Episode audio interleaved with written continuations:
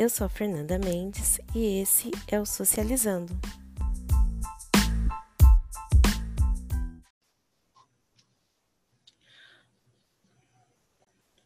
Oi, pessoal, tudo bem? Bem, hoje vamos falar de um assunto importantíssimo na geografia, que é um período pós-Segunda Guerra Mundial, que durou de 1945 até 1991. Já sabe qual é? É isso mesmo. Vamos falar sobre Guerra Fria. Com duração de 46 anos e um clima que gerava tensão no mundo, o pós-Segunda Guerra Mundial trouxe duas grandes potências mundiais. Foram elas os Estados Unidos e a antiga União Soviética. Porém, cada uma tinha uma ideologia diferente. Um era o capitalismo, o outro o socialismo. Este também é o período conhecido como divisão do mundo bipolar.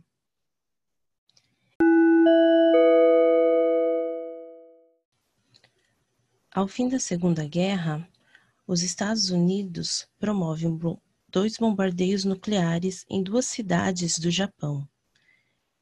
Com isso, mostra ao mundo o seu poderio armamentista e bélico, mas principalmente a União Soviética, que por sua vez passa a investir massivamente em tecnologia nuclear.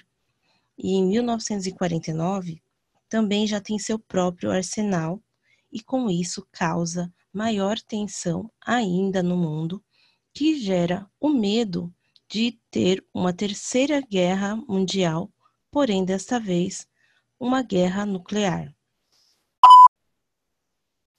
Já dentro de um contexto econômico, os Estados Unidos promovem então a criação do Plano Marshall para a reconstrução da Europa Ocidental, que eram seus aliados, a União Soviética cria então o Comecon, também para a reconstrução dos seus aliados no leste europeu, Europa Oriental e países que são ditos como socialistas, como é o caso de Cuba na América Central. Outro órgão que também foi formulado neste período é a OTAN, a Organização do Tratado do Atlântico Norte, protegendo os países aliados e capitalistas. A União Soviética, então, formulou o Pacto de Varsóvia, que também protegia de ataques dos Estados Unidos os seus aliados. Outro órgão importante que foram criados nesse período foram os órgãos de espionagem. Os Estados Unidos cria a CIA, a Agência de Espionagem e Tecnologia Avançada, e a União Soviética, a KGB, voltada para a espionagem e para ver as possibilidades de identificação de possíveis conflitos com os Estados Unidos, principalmente. Existem três questões principais para a gente falar sobre Guerra Fria. Primeiro, a corrida armamentícia, a corrida espacial e tecnológica e a crise dos mísseis entre a Turquia, que tinha como parceiro os Estados Unidos, onde foi colocado mísseis virados para a União Soviética, e Cuba, que fica na América Central, e também foi colocado mísseis nucleares voltados para os Estados Unidos.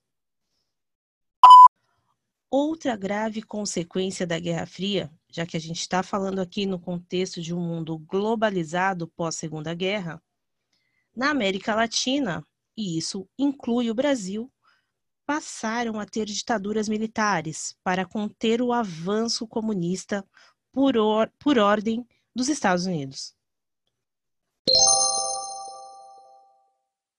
Já no continente africano, que era dominado pela Inglaterra e França como colônias, aproveitou esse momento para buscar a sua liberdade e, com isso, consequentemente, também se posicionou de forma neutra perante os conflitos, não se posicionando contra nem a favor de nenhum dos dois países. A Guerra Fria entra em declínio com a queda do Muro de Berlim em 1989. Já em 1991, é dissolvida a União Soviética e o socialismo entra em declínio, até pelo avanço da globalização e também do capitalismo.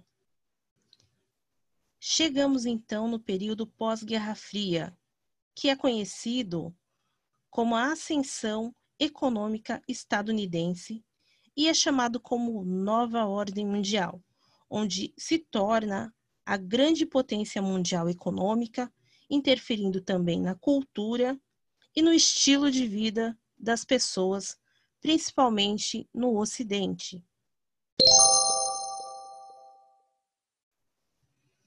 Bem, então é isso. Chegamos aí a essa conclusão do que foi esse período que para a gente hoje é de grande importância, pois essas tecnologias que foram desenvolvidas durante este período, inclusive a internet, hoje nos facilita muito a vida e faz parte do nosso cotidiano.